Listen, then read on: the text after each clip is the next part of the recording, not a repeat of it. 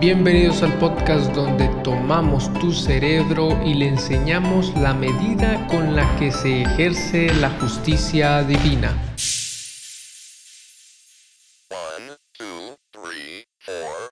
Y le apareció el Señor en el llano de Mamre, estando él sentado a la puerta de su tienda en el calor del día.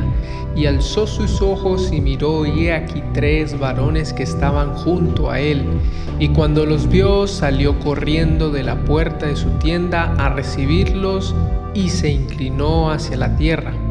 Dios se le vuelve a aparecer a Abraham.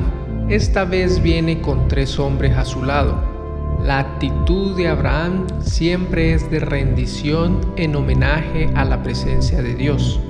Y dijo, Señor, si ahora he hallado gracia en tus ojos, te ruego que no pases de tu siervo, que se traiga ahora un poco de agua y lavad vuestros pies y recostaos debajo de un árbol y traeré un bocado de pan y sustentad vuestros corazones, después pasaréis porque por eso habéis pasado cerca de vuestro siervo. Y ellos dijeron, haz así como has dicho.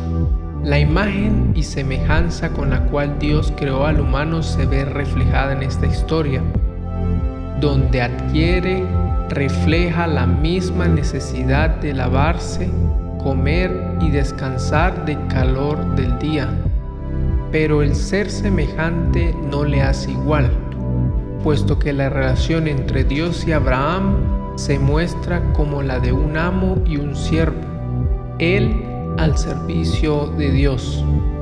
Entonces Abraham fue deprisa a la tienda con Sara y le dijo, toma presto tres medidas de flor de harina, amasa y haz panes cocidos debajo del recoldo, y corrió Abraham a las vacas y tomó un becerro tierno y bueno y lo dio al mozo y se dio este priesa y aderezarlo.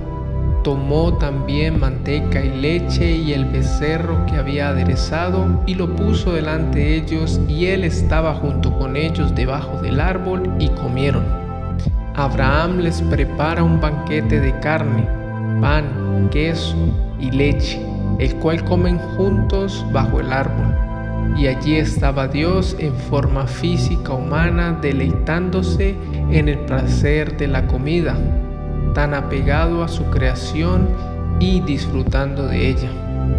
Es increíble cómo la misma Biblia, considerada la palabra de Dios, nos muestra que Él no es un ser alejado del humano, sino que es muy cercano.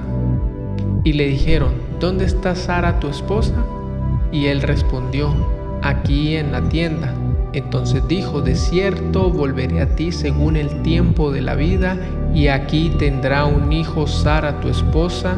Y Sara escuchaba a la puerta de la tienda que estaba detrás de él. En medio de la comida comienza la conversación y Dios le recuerda que va a tener un hijo de su esposa Sara. Pero ¿dónde estaba Sara? ¿Por qué no estaba junto con ellos en la comida? Solo estaba alejada escuchando la conversación. ¿Qué le impedía acercarse? Y Abraham y Sara eran viejos y entrados en días, y Sara había cesado ya la costumbre de las mujeres. Y se rió pues Sara entre sí diciendo, Después que he envejecido tendré deleite, siendo también mi Señor ya viejo. La condición de vejez, además de la esterilidad y de la disfuncionalidad sexual, son realidades que hacen difícil creer que pueda suceder un embarazo. Tanto que Sara se ríe y piensa que es imposible e incluso ridículo pensar que sucederá. Entonces el Señor dijo a Abraham, ¿por qué se ha reído Sara diciendo, ¿será cierto que he de parir siendo ya vieja? ¿Hay para el Señor alguna cosa difícil? Al tiempo señalado volveré a ti según el tiempo de la vida y Sara tendrá un hijo. Dios le reclama a Abraham por la actitud de la esposa y le explica que para él no hay algo difícil de hacer y a pesar de las dificultades físicas tendrán un hijo. Entonces Sara negó diciendo, no me reí porque tuvo miedo. Y él dijo, no, sino que te has reído. La mentira vuelve a aparecer en la escena y esta vez por miedo, sin saber que Dios escucha los pensamientos. Esta es la primera conversación que Sara tiene con Dios y no sale muy bien. Pero si vamos más allá y comparamos la risa de Abraham con la de Sara, que ambos se rieron al escuchar que tendrían un hijo, podemos distinguir entre el asombro y la incredulidad. Y los varones se levantaron de allí y miraron hacia Sodoma, y Abraham iba con ellos acompañándolos. Y el Señor dijo, ¿encubriré yo a Abraham lo que voy a hacer habiendo de ser Abraham una nación grande y fuerte y habiendo de ser benditas en él todas las gentes de la tierra. Terminan de comer y toman su rumbo a Sodoma, su destino. Abraham los acompaña y Dios decide contarle la razón de su viaje porque lo considera un hombre de gran futuro. Porque yo lo conozco, dice Dios, que mandará a sus hijos y a su casa después de sí que guarden el camino del Señor, haciendo justicia y juicio, para que hagan venir el Señor sobre Abraham lo que ha hablado acerca de él.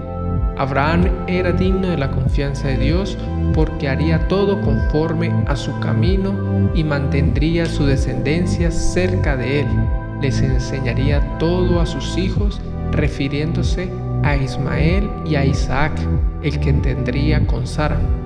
Entonces el Señor le dijo, por cuanto el clamor de Sodoma y Gomorra se aumenta más y más, y el pecado de ellos se ha agravado en extremo, descenderé ahora y veré si han consumado su obra según el clamor que ha venido hasta mí, y si no, he de saberlo. La tierra donde se encontraban las ciudades de Sodoma y Gomorra daba gritos desesperados por la maldad.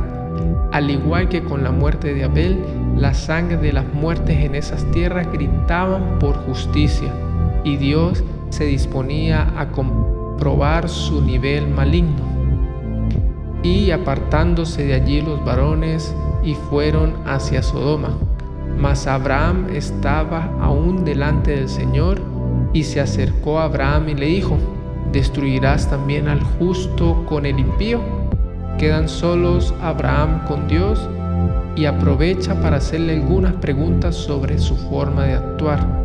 Él sabía que las consecuencias de la maldad era la destrucción, pero él siendo justo se preocupa por saber si Dios, en medio de la destrucción de las personas malas, dañaría a las justas. Quizá hay 50 justos dentro de la ciudad. ¿Destruirás también y no perdonarás al lugar por 50 justos que estén dentro de él? Le pregunta Abraham. Lejos de ti el hacer tal que hagas morir al justo con el impío y que sea el justo tratado como el impío. Nunca tal hagas. El juez de toda la tierra no ha de hacer lo que es justo. Dentro de las consecuencias, Abraham quería corroborar lo que pensaba acerca de Dios como juez justo sobre la tierra y le pregunta si destruirá las ciudades habiendo al menos 50 justos en ellas.